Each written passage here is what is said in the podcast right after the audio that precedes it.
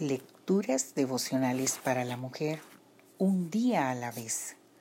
Cortesía del Departamento de Comunicaciones de la Iglesia Adventista de Gascue en la República Dominicana.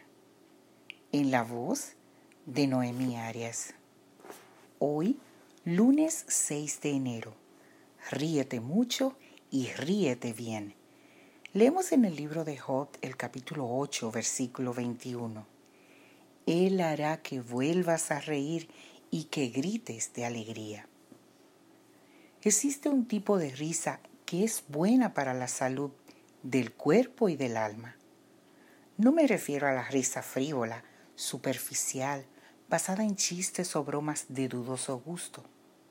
No voy a defender la insensatez, porque la Biblia nos llama a ser sensatas.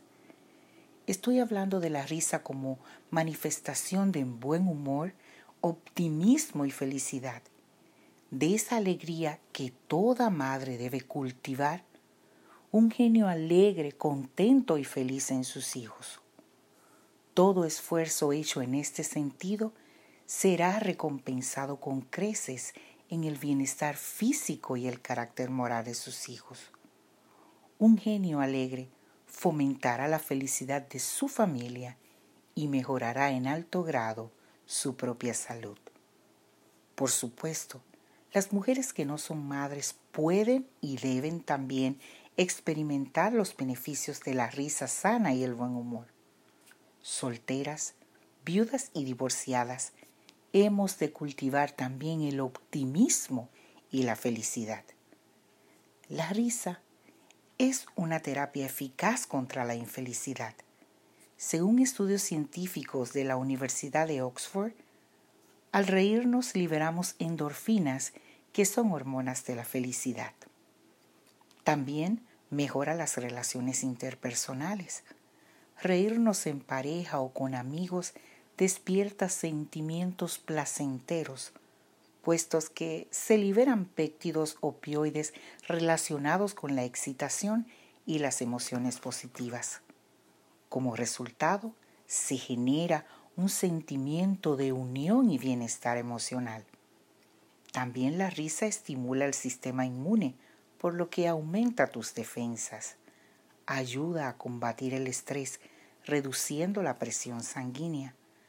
Es una forma de ejercicio físico pues según un estudio publicado por Nature, al reírnos ponemos en funcionamiento unos 400 músculos. La risa aumenta años de vida. Según la Universidad de Navarra en España, las personas que se ríen mucho viven una media de cuatro años más.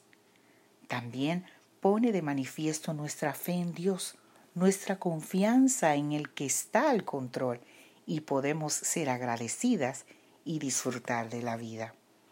Según las estadísticas, los niños se ríen una media de 200 veces al día, mientras que los adultos apenas 20.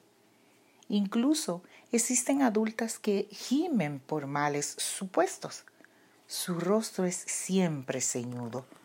Las deja heladas la risa inocente de la juventud o de cualquiera consideran como pecado toda recreación o diversión y creen que la mente debe estar constantemente dominada por pensamientos austeros.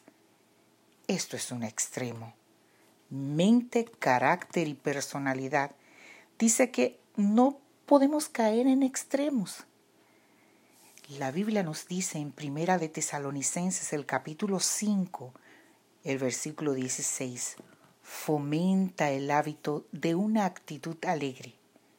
Adquiere el hábito de estar siempre contenta. Que Dios hoy te bendiga, mujer.